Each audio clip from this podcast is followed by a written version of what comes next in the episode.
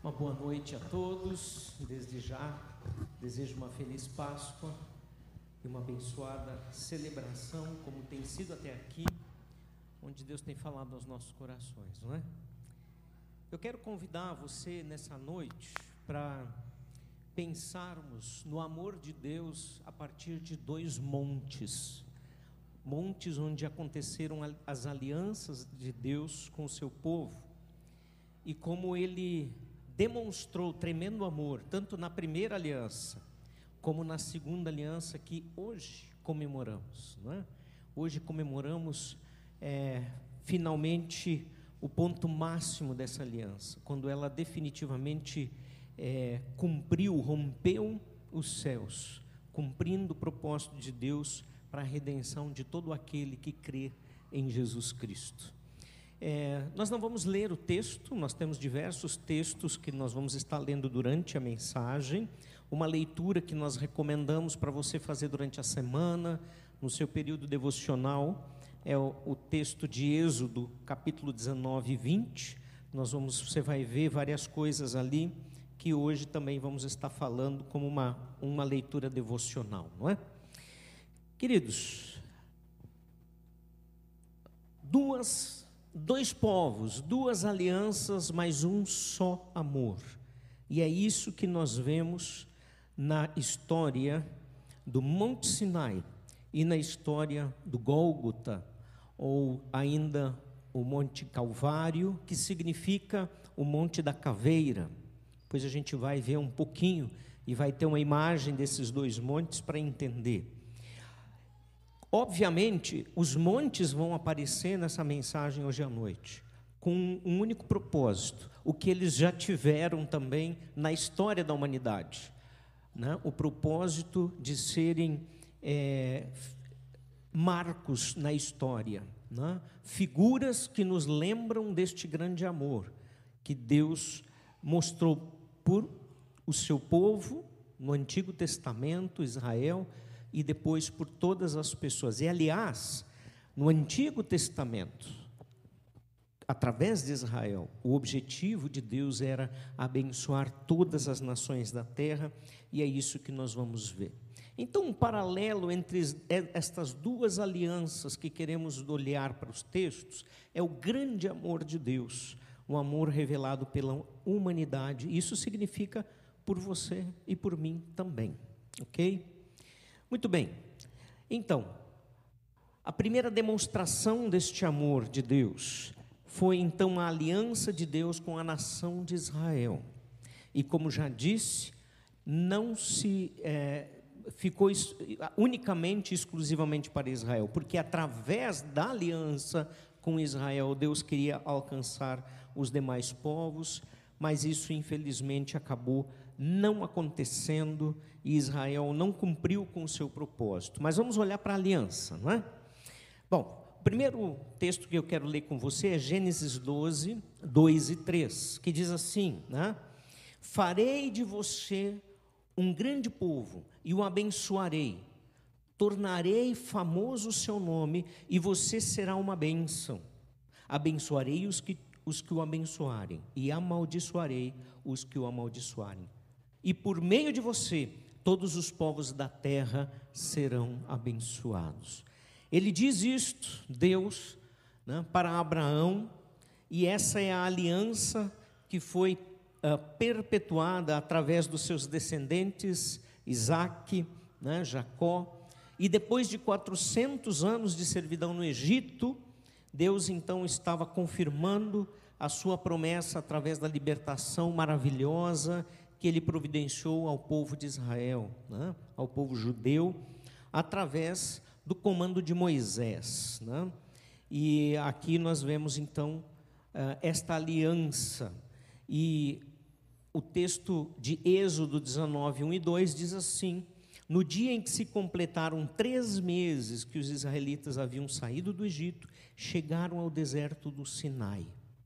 Depois de saírem de Refidim, entraram no deserto do Sinai e Israel acampou ali diante do monte, né? o monte Sinai. Queridos, havíamos passado três meses, diz o nosso texto, de caminhada no deserto. Essa semana me perguntaram quanto tempo levaria para Israel chegar à terra prometida, né? É, do Egito à terra, terra prometida de Canaã. Aqui diz que eles tinham caminhado três meses, e a perspectiva era que em quatro meses eles estivessem, estavam diante da terra prometida, quando entraram os espias, os doze espias, e dez deram um, uma, um relatório negativo, enquanto que Josué e Caleb apenas disseram: sim, o nosso Deus os entregou em nossas mãos e vamos vencer. E por causa de não terem confiado no relatório é, de Josué e Caleb, e sim dos outros dez, Israel passou a caminhar 40 anos no deserto, até que todos daquela geração morressem, menos Josué e Caleb. Então, sim, eram quatro meses para a liberdade. E ali eles estavam com três meses de caminhada, e eles estavam então diante do monte que, onde Moisés receberia a, as tábuas da lei, e onde ali era selado era selada a aliança com Israel. Esta mesma que foi prometida para Abraão, que foi prometida depois para o descendente Isaac, o filho, e depois o filho de Isaac, Jacó, e chega então lá no Egito, né, com José indo para o Egito, ficando lá e toda a Israel acaba permanecendo 400 anos, mas onde eles também são escravizados, né? Então aqui, queridos, diante do Sinai, eles recebem a confirmação da aliança. Né? Aqui é a cordilheira onde fica o Sinai. Eu sei que não dá para ver muito direitinho, mas você pode pesquisar hoje na internet, ver muitas imagens. Ou você pode fazer uma excursão para lá também, se quiser, se puder, obviamente. E lá você vai ver, tem visitação inclusive para esse monte, onde é, Moisés então recebe a lei, né? e também onde a gente sabe que acontece uma perversão séria, mas nós não vamos, não vamos entrar nessa questão, que é o bezerro de ouro, né? feito enquanto que Moisés está lá no monte, então as primeiras tábuas da lei são quebradas por ele, ele volta para lá e Deus dá para ele a segunda, a segunda tábua, e assim por diante. Mas não, não, nós não queremos falar da infidelidade de Israel, mas sim do amor de Deus para com esse povo, que ainda sendo um povo duro de coração, e que nós não estamos longe disso também, né? mas um povo que não se entregou a Deus e não permitiu que Deus é, quebrantasse a vida deles. Né? E depois nós vamos entender um pouquinho mais é, e tentar chegar um pouco mais aonde isso tudo deu. Né? O Senhor ele, então usa né, a magnitude da natureza daquele monte, o Sinai, para se revelar a Moisés, chamando né, e também a ele, lembrando o povo de que Deus operou até ali, quantas coisas ele fez, e não levando em conta, inclusive, a, a murmuração do povo.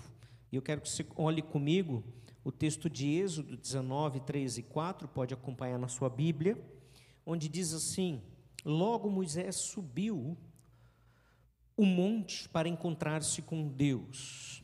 E o Senhor o chamou do monte, dizendo: Diga o seguinte aos descendentes de Jacó e declare aos israelitas: Vocês viram o que fiz ao Egito e como os transportei sobre asas de águia e os trouxe para junto de mim. Deus lembrando, diga aos israelitas, Moisés, de que eu fui fiel. Olha quantas coisas eu fiz por vocês. E nós temos que lembrar que já tinha acontecido tantas maravilhas esses três meses. Em primeiro lugar, a travessia do Mar Vermelho. Né? Depois nós tivemos a destruição do exército eh, egípcio nas próprias águas, e assim por diante, o próprio maná que caía todas as manhãs como orvalho para alimentá-los e cuidar deles, e tantas outras coisas. Se você ler o texto, né, a história ali no Êxodo, dessa peregrinação, dessa caminhada, você vai perceber isso. E Deus está dizendo aqui, em outras palavras, eu quero. É, é, parafrasear este texto. Deus, ele está dizendo: Deus, eu sou de confiança. Até aqui eu os livrei da opressão do inimigo e dei a vocês força e dei a vocês como asas de águias para que vocês pudessem chegar até aqui.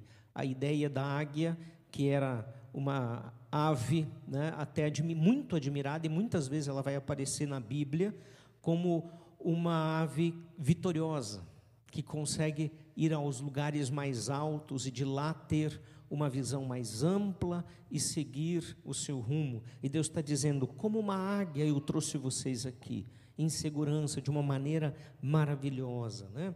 E o contexto histórico deste texto, ele vem em sequência das maravilhas que Deus havia feito e precede um pouco né, uh, todos os acontecimentos sobre a infidelidade do povo com aquele a, a adoração ao bezerro de ouro, né? E a quebra das primeiras tábuas. Então esse é o contexto que nós estamos olhando. É isso que nós estamos estudando aqui agora, né? E o que a gente vai perceber também é que, apesar da onisciência de Deus, que já conhecia de antemão todas estas coisas que iriam acontecer, todo o pecado, toda a idolatria, toda a, infidelidade do povo para com essa aliança, né? Deus permaneceu fiel com essa aliança por causa dos antepassados, né? para quem ele prometeu. E Êxodo 19, 5 e 6 diz assim: Agora, se me obedecerem fielmente e guardarem a minha aliança, vocês serão o meu tesouro pessoal dentre todas as nações. Que privilégio! Embora toda a terra seja minha, vocês serão para mim um reino de sacerdotes e uma nação santa. Essas são as palavras que você dirá aos israelitas, disse Deus a Moisés. Né? Que fantástico! Deus já sabia de todas essas coisas, de toda infidelidade, de toda impureza, de todo pecado. Deus sabe, da mesma forma, de todas as coisas da minha vida, da sua vida, de como nós fraquejamos e falhamos, mas Ele permanece fiel. Né?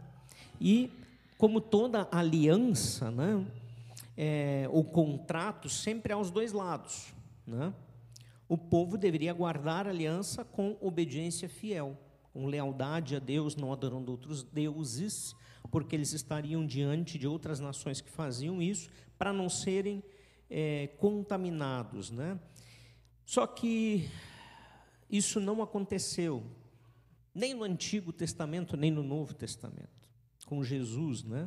onde nós vemos a mesma, a mesma problemática quando lemos em João 12, 37 a 40 o seguinte: mesmo depois, de, mesmo depois que Jesus fez todos aqueles sinais miraculosos, não creram nele. Mesmo depois que Jesus fez todos aqueles sinais miraculosos, não creram nele. Isso aconteceu para se cumprir a palavra do profeta Isaías que disse: Senhor, quem creu em nossa mensagem e a quem foi revelado o braço do Senhor, por essa razão eles não podiam crer, porque, como disse Isaías no outro lugar, cegou os seus olhos, endureceu-lhes o coração, para que não vejam com os olhos e nem entendam com o coração, nem se convertam, e eu os cure. Veja, o resultado de toda desobediência não foi que Deus quebrou a aliança com Israel. Não. Sim, eles não puderam mais crer e o coração deles foi endurecido. Mas Deus mostra, e depois nós vamos ver isso, que Ele vai voltar a trabalhar com esse povo. Por quê? Para honrar a sua aliança. Então Deus é fiel, apesar do povo não ser fiel. Ele é fiel.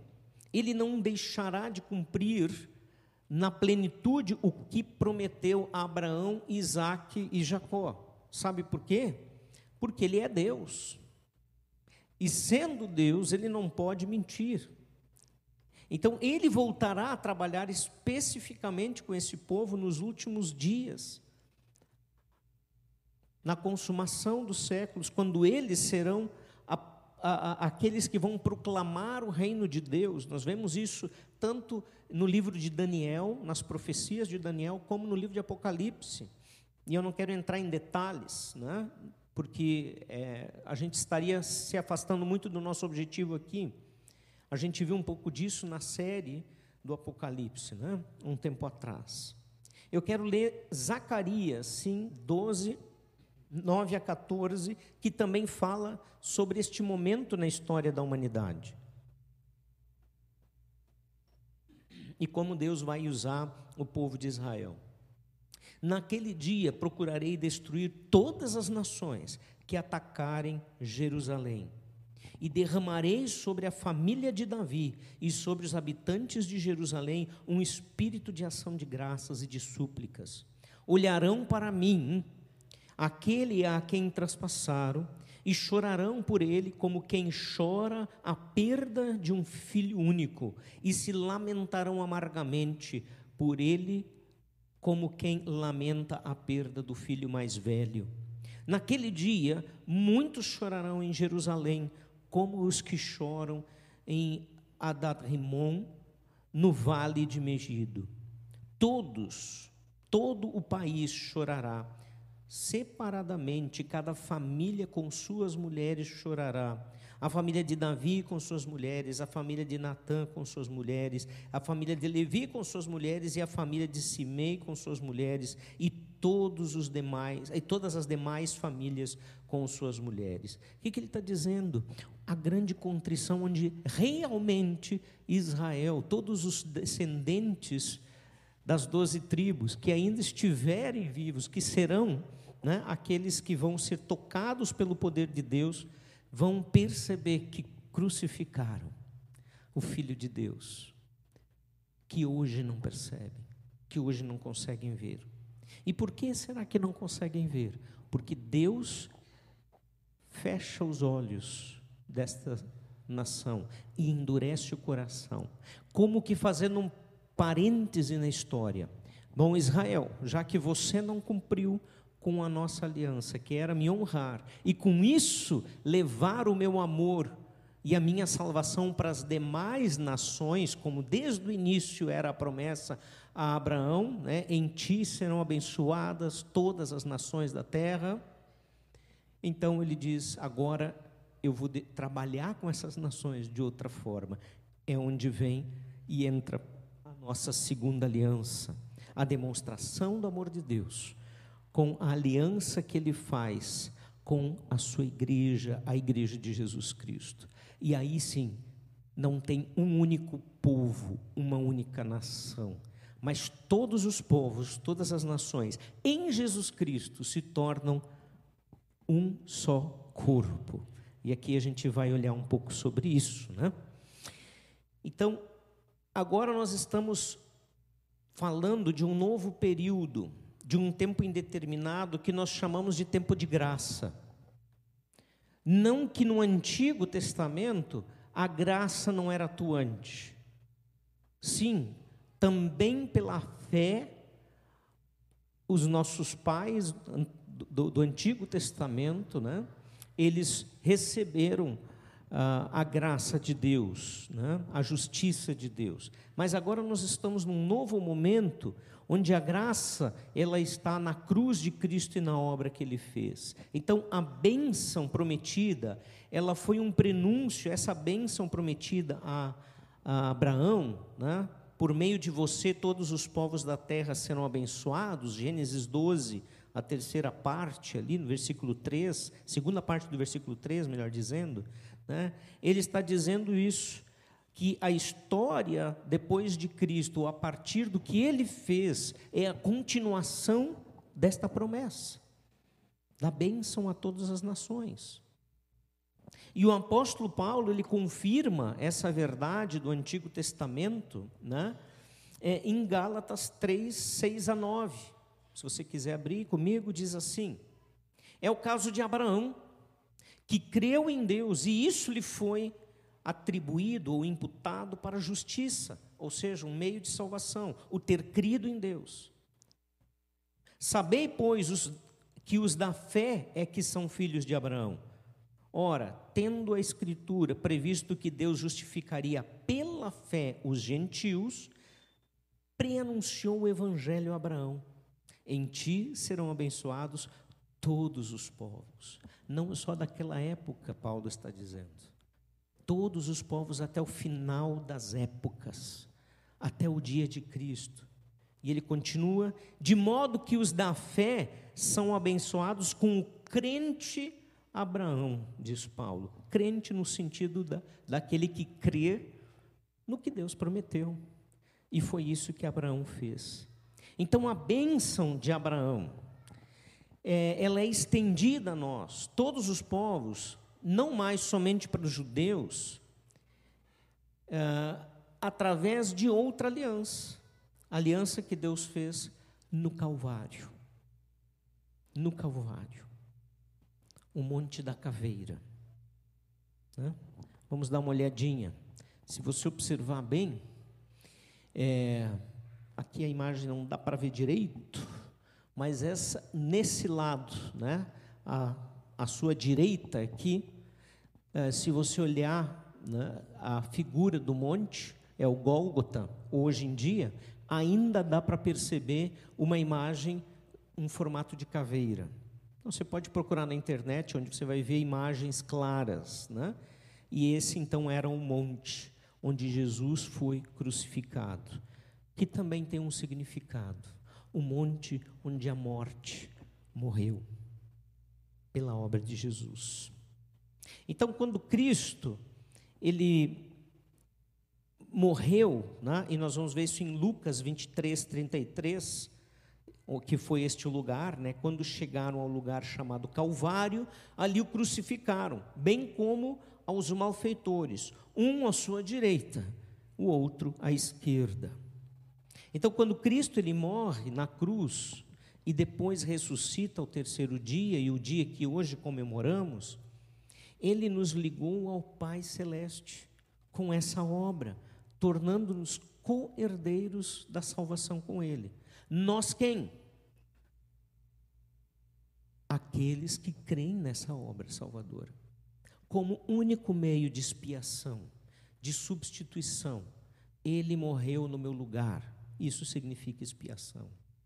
Não sou eu que posso pagar, não sou eu que posso fazer, não é a minha oferta que eu trago para a igreja, a minha esmola que eu dou na rua, não são as minhas boas obras aos meus familiares, não é o meu esforço, mas é a obra que ele fez. E a gente vai ver isso no texto de Efésios 3, desculpa, 1 Romanos 8, 17, que diz assim: Ora, se somos filhos, somos também herdeiros, herdeiros de Deus e co-herdeiros com Cristo. Se com Ele sofremos e somos perseguidos, né, também com Ele seremos glorificados. Se sofremos aqui nesse mundo para fazer a vontade de Deus, isso é uma verdade Fazer a vontade de Deus não é fácil. Traz sim abnegação, traz sim sofrimento.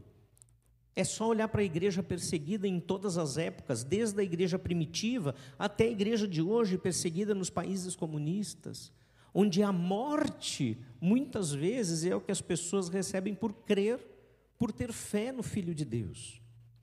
E agora sim, Efésios 3,6, que diz assim: a saber que os gentios são coerdeiros, membros do mesmo corpo e coparticipantes da promessa em Cristo Jesus por meio do Evangelho. O Evangelho significa boa notícia. Que boa notícia? Que Jesus morreu? Sim, mas que ele também ressuscitou, que ele venceu a morte e que só ele que venceu a morte, tem poder para nos dar vida. Ninguém mais. Ele é o único ser que passou pela face da terra, que morreu, ficou três dias morto e ressuscitou. Não, Giovanni, teve Lázaro também. Lembra Lázaro que Jesus ressuscitou ao terceiro dia? Quando as irmãs dizem, mestre, não adianta mais porque ele já fede, está cheirando mal. Só tem um detalhe: Lázaro voltou a morrer. Ele sim foi ressuscitado para mostrar o poder de Deus, o poder de Jesus. Ele sim voltou a viver neste mundo, voltou para Maria e Marta, suas irmãs.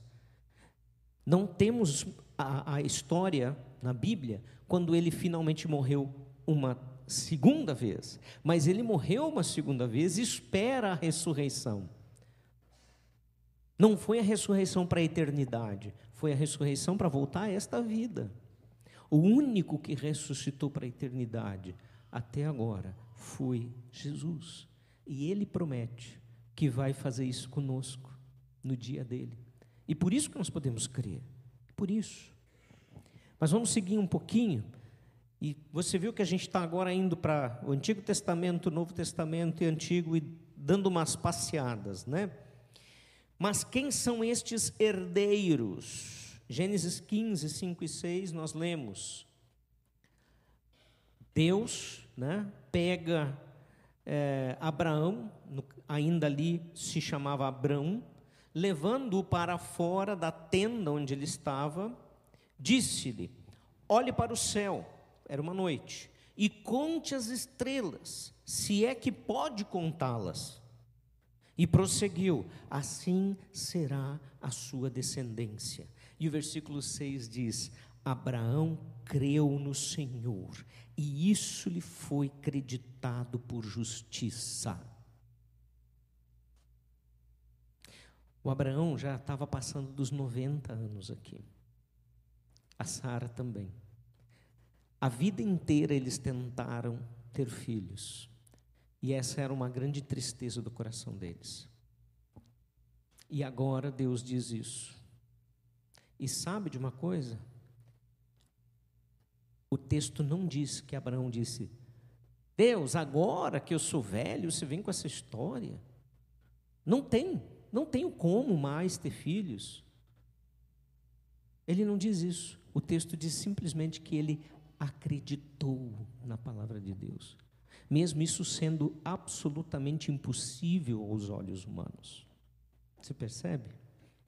E por isso que Paulo disse que com o crente Abraão nós somos abençoados, e é filho de Abraão todo aquele que crê no Senhor, e não aquele que é simplesmente descendente. E quando Paulo diz que é filho de Abraão, ele está dizendo é aquele que merece a bênção que veio, que foi prometida lá em Abraão. Não merece por si, mas por crer que não pode e por se entregar a Jesus. Gente, isso aqui é mais ou menos a mesma coisa que aconteceu no Éden. No Éden nós tínhamos duas palavras, uma verdade e uma mentira. Duas palavras foram colocadas diante do ser humano e ele tinha que escolher qual delas ele seguiria. A da verdade dizia, vindo de Deus, não coma do fruto do conhecimento do bem e do mal, porque se você o comer deste fruto, certamente morrerás. Não era, não tinha, Deus não deixou dúvida. A palavra foi clara. Vem Satanás na figura da serpente, se figuradamente ou incorporado, não, se, não importa, não importa. Mas ali está com o ser humano, começando pela Eva, e isso não diz nada a respeito de homem ou mulher, um ser mais importante ou um ser pior que o outro. E ele diz: o que mesmo foi que Deus disse, se vocês comer, que vocês não podem comer de nenhuma árvore do jardim? Não, Eva disse. Nós podemos comer de todas, menos aquela que está no centro, que é a árvore do conhecimento do bem e do mal. E qual é a palavra de Satanás? Certamente não morrereis. Deus disse isso para vocês, porque Ele sabe que no dia em que vocês dela comerem, os seus olhos se abrirão e vocês, como Deus, serão conhecedores do bem e do mal. Vocês se tornarão iguais a Deus. Oh! E a tentação aqui não é o fruto. A tentação não é o sabor. A tentação é viver independente de Deus.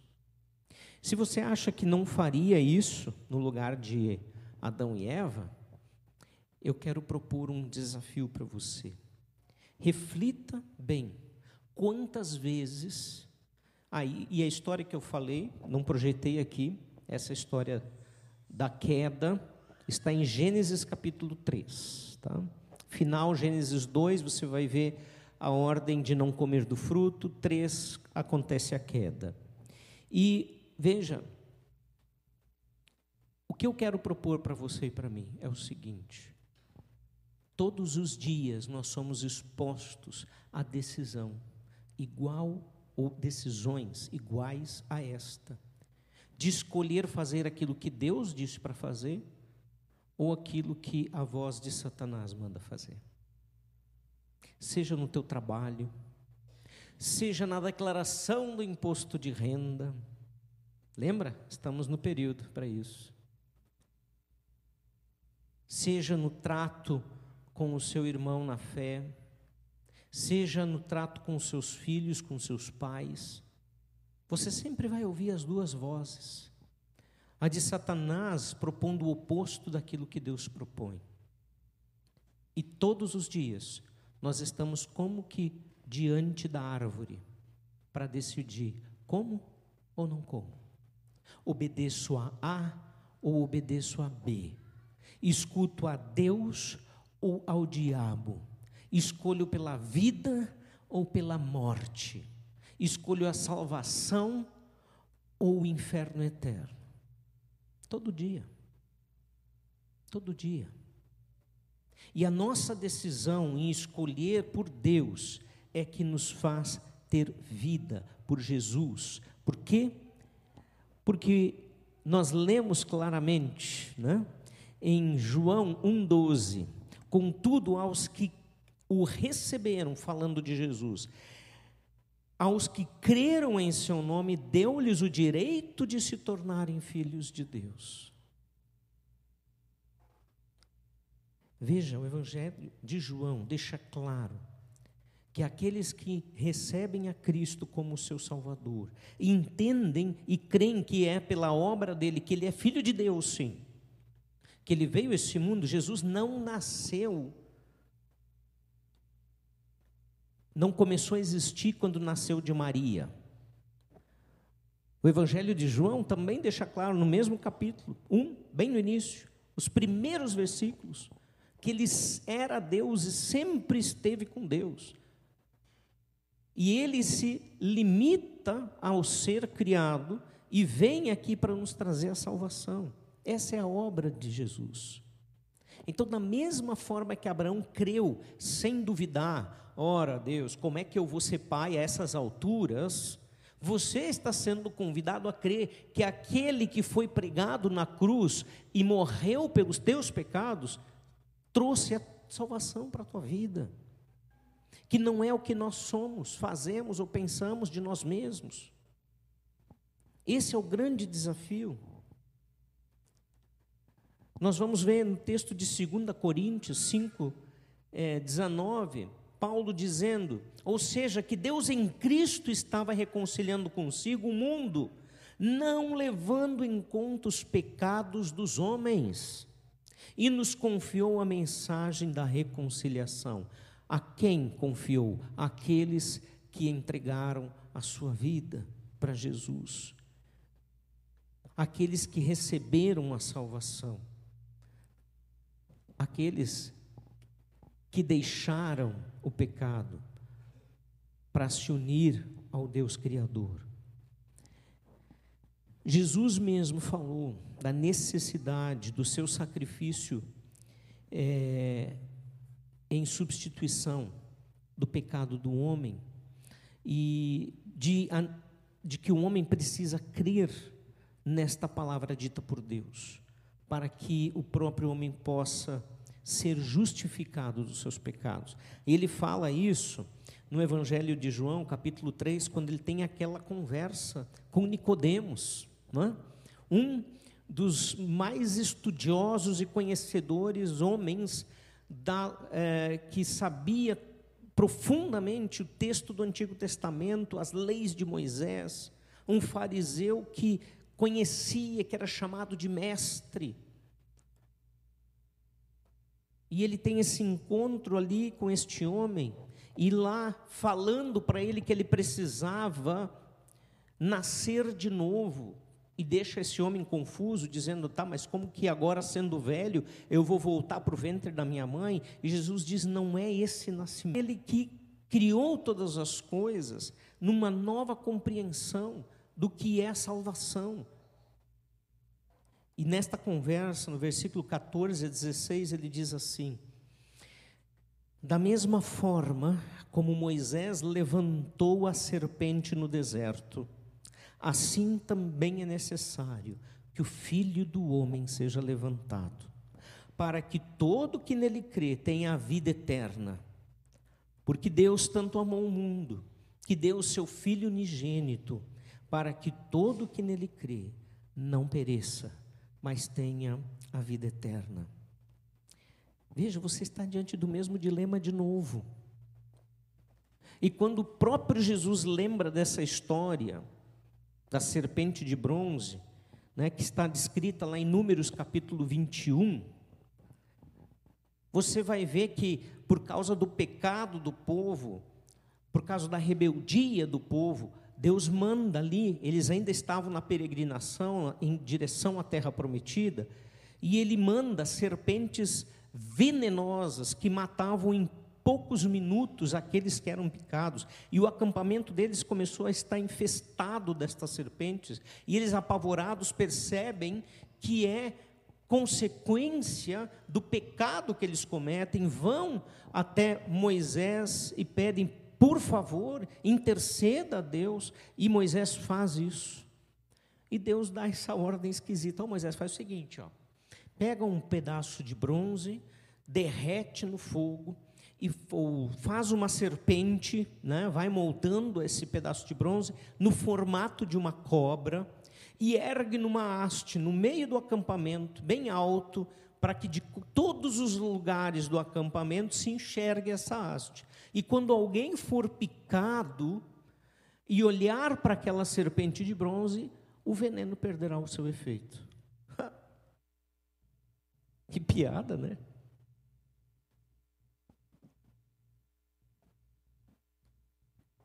Te imagina na situação. Você é picado por uma víbora, e tu sabe que tu tem talvez no máximo uma hora de vida, se tu não tiver socorro. Mas tu está no meio da mata, e de repente alguém que está contigo diz assim: Não, não, não, faz o seguinte, está vendo aquela, aquela cobra de metal ali que está erguida na haste? Olha para ela que tu vai ficar bem. Tu está louco? Tu é doido? Você creria nisso? Pensa nessa situação. Agora, qual é a palhaçada que Deus está fazendo com o povo nesse momento? Porque parece palhaçada. Porque a cobra não emitia nada, nenhum raio, nenhum um líquido que pudesse ser curador. A cura estava no crer no que Deus disse, não na cobra, não no metal é acreditar. Deus, se você disse que olhando eu vou ser curado, eu olho imediatamente. E veja como ele faz isso se referindo ou dando a ideia de que Jesus faria isso por nós. E você percebe como é louco isso para nós hoje? Pensar que um homem que há mais de dois mil anos atrás foi crucificado, morreu, e eu tenho que crer nessa obra para ter a salvação eterna. Sim, para ter o elixir da vida, para descobrir a fonte da juventude, para nunca mais morrer, como Spielberg tantas vezes tentou fazer com filmes bonitos é louco, mas é verdadeiro, porque Ele foi o único que ressuscitou. Todos os outros que são adorados, E eu não vou dizer nome de nenhum deles da história aí. Você sabe. Você pode visitar os túmulos deles. Os túmulos e pode saber que lá estão os ossos. As pessoas vão dizer: aqui estão os restos mortais do. E aí bota o cara da seita que você está imaginando. O túmulo de Jesus, suposto túmulo, porque não se tem certeza, é visitado em Jerusalém. Mas ele está vazio. Nunca foram encontrados ossos dele. Então veja, você está diante do mesmo dilema neste instante. Exatamente no mesmo dilema. A palavra de Deus dizendo: creia tão somente na obra de Jesus para ter a salvação. E o mundo dizendo através da religião, através da filosofia, através da ciência, através dos gurus da internet ou, ou dos gurus uh, presenciais, seja o que for, não, você tem que ser bom, você tem que ser alguém melhor, você precisa ofertar, você tem que pagar sua dívida de outras vidas, você tem que, tem que, tem que, tem que. E Deus dizendo apenas receba o que Jesus fez por você na cruz. É isso que salva. O resto é consequência. E quando nós pecamos depois de receber Jesus na nossa vida, isso só prova de novo quanto nós continuamos necessitando desse sacrifício. Nós não temos que nos converter outra vez, mas nos arrepender e confessar os nossos pecados. 1 João, capítulo 1, versículo 8 diz: Se dissermos que não temos pecado, fazemos de Deus um mentiroso.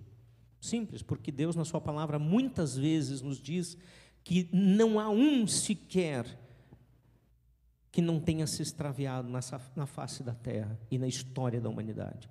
Apenas Jesus, que não se extraviou, que não pecou. Agora, o versículo 9 diz: mas se confessarmos os nossos pecados, Ele é fiel e justo para nos perdoar de toda injustiça. Quando nós entregamos, e aí aqui não está falando de confissão como algo mecânico, porque isso Israel fez através dos sacrifícios. Isso a Idade Média começou a fazer através das penitências e da confissão nos confessionários ele está falando de uma confissão direta ao Pai, diante do único mediador do homem, que é Jesus Cristo. Só Ele pode dar isso para você e para mim. Então percebe, nós estamos diante da mesma situação, mais uma vez. Diante da mesma oportunidade de dizer: Eu creio em Deus, eu quero este Deus. É a palavra da mentira. Eu queria convidar para que se coloque a mesa ao centro da ceia. E hoje nós queremos cear juntos mais uma vez, lembrando daquela obra que Jesus fez por nós na cruz. Aliança com Israel não nos pertence e Deus voltará a tratar com Israel no devido tempo a você e a mim está sendo oferecida a nova aliança no sangue de Cristo. Não são os elementos da ceia que nos trazem perdão, é o que Jesus fez na cruz. Só que a ceia nos lembra, porque Jesus diz: façam isso sempre em memória de mim. Há poucas semanas eu preguei isso aqui lembrando destes últimos passos, lá da ceia, do lava-pés, do seguir Jesus de perto. Lembra? E nós lembramos claramente que seguir Jesus de perto e o momento da ceia não é a mesma coisa. Que a ceia é um símbolo de que eu já sigo Jesus de perto. A ceia não lava pecados. Infelizmente, tem pessoas que tomam dos elementos pensando que, bom, agora eu estou limpo até a próxima ceia. Agora, os pecados que eu cometi aqui, Jesus não considera mais, por causa dos elementos. Não é isso. Leia comigo, Lucas 22, 19 a 20. E assim fazemos também a instituição da ceia. Vocês podem tirar os guardanapos. Onde nós lemos: Jesus, tomando o pão, deu graças, partiu e deu aos seus discípulos, dizendo: Isto é o meu corpo dado em favor de vocês, façam isto em memória de mim. E da mesma forma, depois da ceia, tomou o cálice, dizendo: Este cálice é a nova aliança no meu sangue, derramado em favor de vocês. A ceia, queridos, por Cristo instituída, ela não pode te salvar, ela não pode nos salvar. Ela é um anúncio visível daquilo que aconteceu espiritualmente no teu interior, quando você entregou a sua vida para Jesus. E se você ainda não fez isso, não faz nenhum sentido tomar ceia.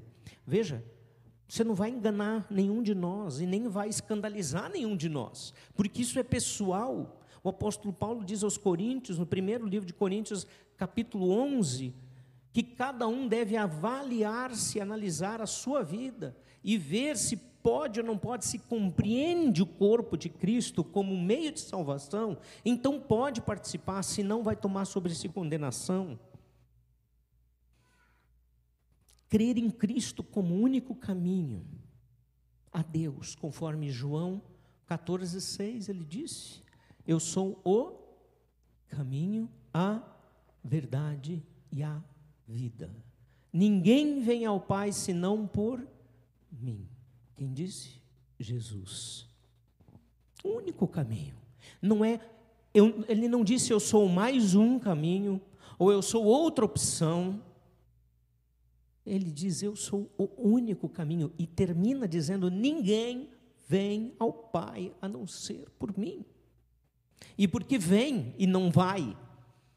Lembra da história também lá, há duas ou três semanas atrás, quando preguei, sobre a teologia da Trindade que entra nessa situação, onde nós vemos o Pai e o Filho sendo um, quando Jesus ora pelos seus discípulos, em João capítulo 17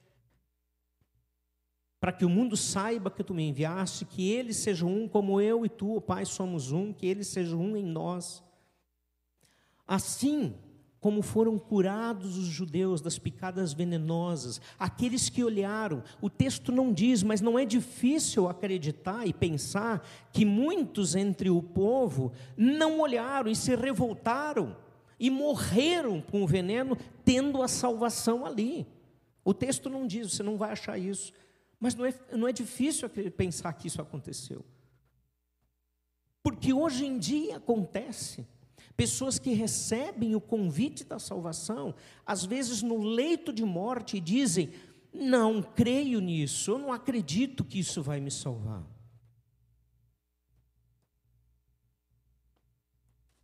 No meu no ensino fundamental, eu tive um colega eu vou preservar o nome dele.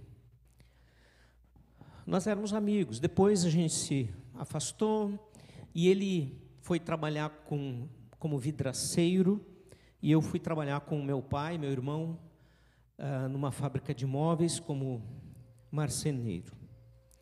E a nossa fábrica fazia trabalhos com ele, quando tinha móveis cristaleiras ou coisas assim que precisavam de vidros, ele fornecia e a gente tinha uma parceria.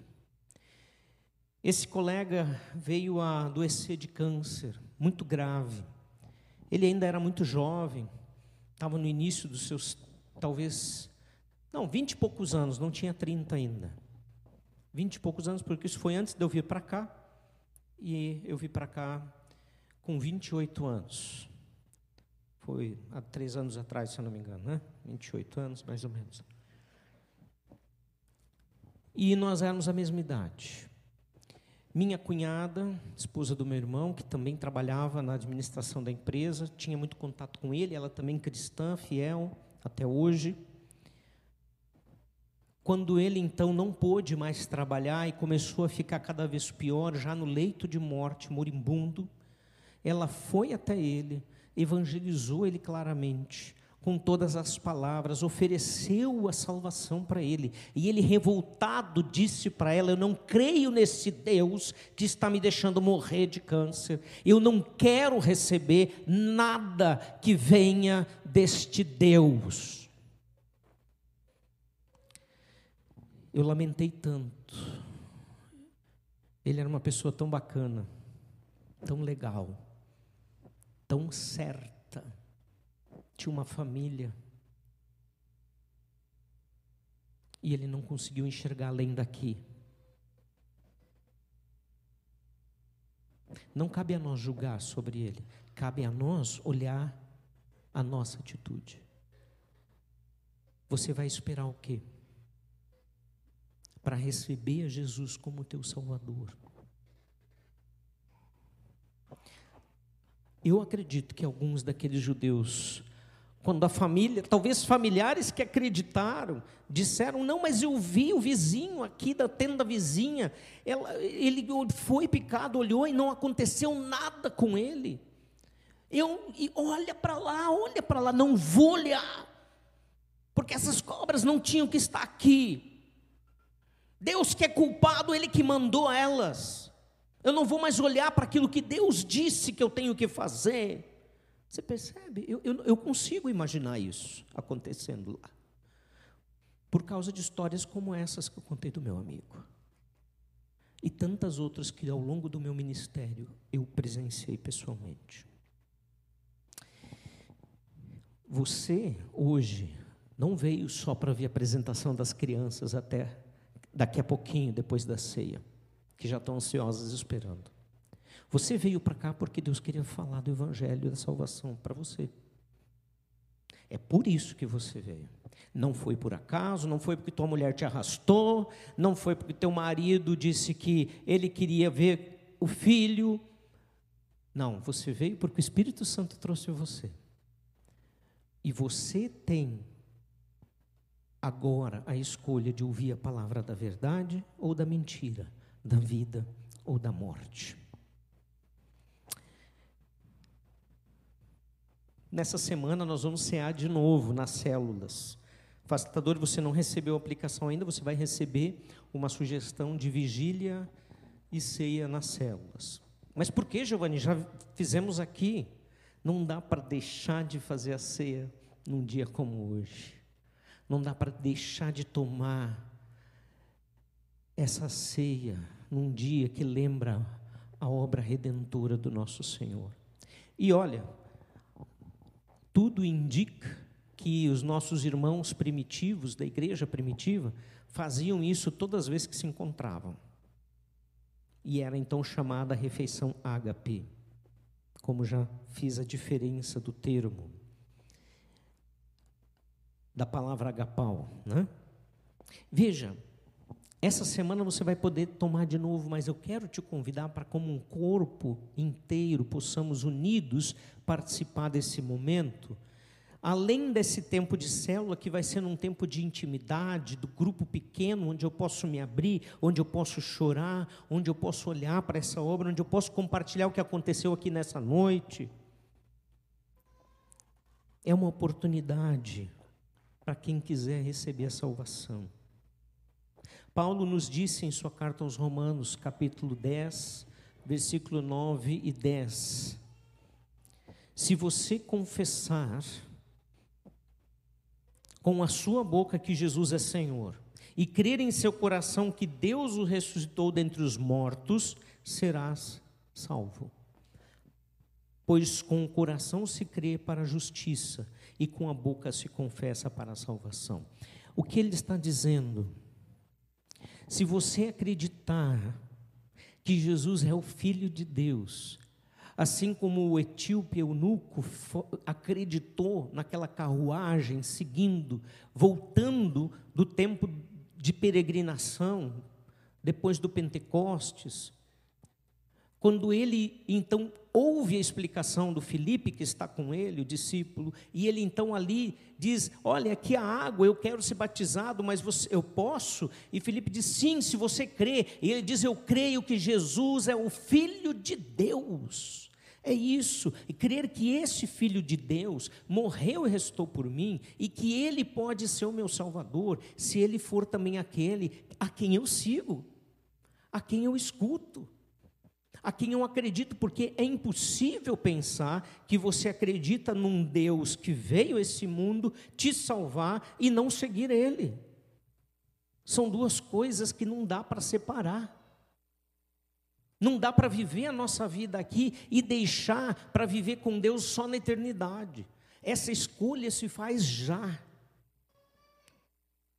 E Paulo explica no versículo 10: porque é com o coração, com toda a nossa fé, não com a nossa força, mas crer naquele que disse: Você é salvo por causa da obra de Jesus, que nós estamos lembrando na ceia. Ele diz: é crer com o coração, com, com o mundo interior, com todo o meu ser, e com a boca confessar para a salvação, crendo: Jesus é meu Senhor. E você pode fazer isso nessa noite. E nós vamos fazer essa oração. Você vai ter oportunidade de dizer isso para Jesus. Ah, Giovanni, eu não sei. Então eu quero te conduzir numa oração.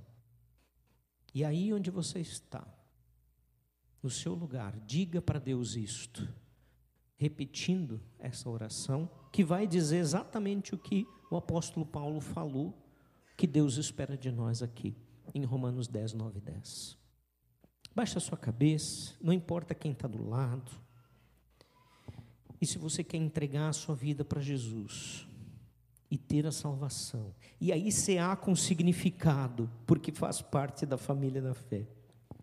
Ore assim, Senhor Jesus, eu reconheço que sou pecador. Eu reconheço que preciso da tua salvação que eu não tenho forças para alcançar a eternidade, porque em mim sempre há algo de mal que me puxa para longe de ti.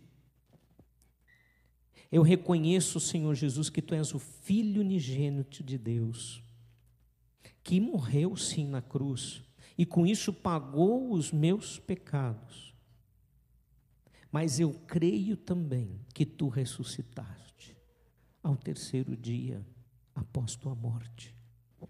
E hoje vive e está com o Pai, de onde virá para nos buscar, para estar para sempre contigo, como o Senhor orou naquela oração em João 17.